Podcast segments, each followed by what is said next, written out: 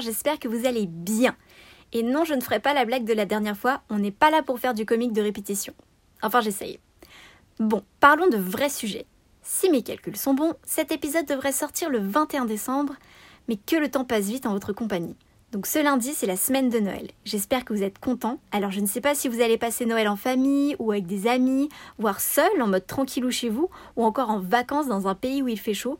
Enfin bref, un Noël qui vous rend heureux car c'est tout ce qui compte. De mon côté, je vous souhaite un joyeux Noël en avance et ne vous inquiétez pas, je vous le redirai dans l'épisode 4 parce que j'adore dire joyeux Noël. Alors, après cette introduction parlant des festivités, revenons-en à notre teaser de la semaine dernière si vous le voulez bien. Et j'ai déjà oublié le sujet, donc je reprends mes notes.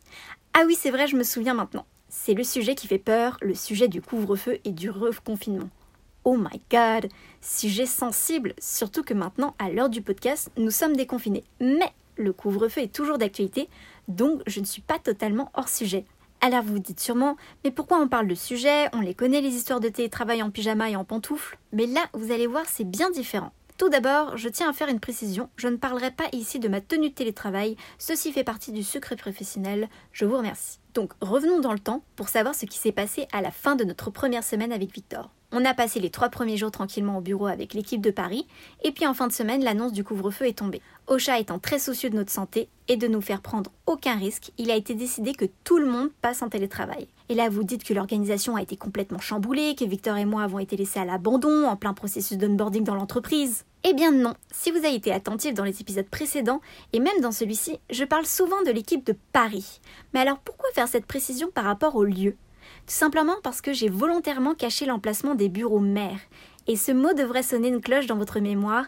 Et oui, je parle bien des bureaux d'Ecréo, qui réunit à la fois ceux de Ocha et ceux de Radio King. Et tout ce petit monde est basé à Lille.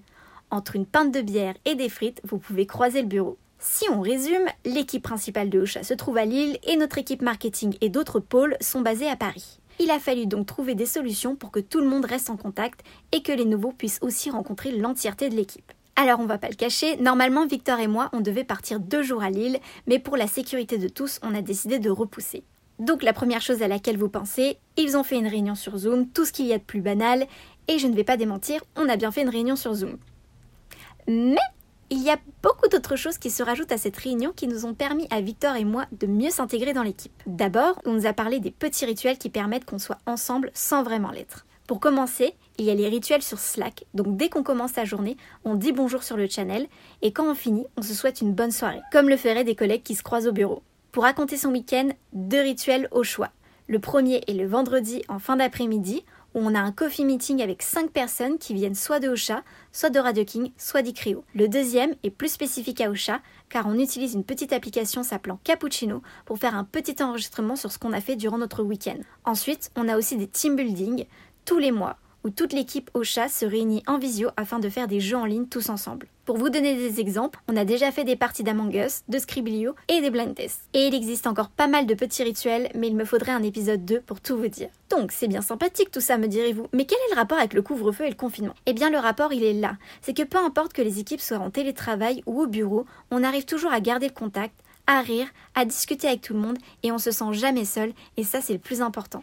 L'épisode touche à sa fin et il est l'heure de parler du futur teaser. Tintin tintin. Désolé, on a en manque de budget ici, on fait les bruitages nous-mêmes.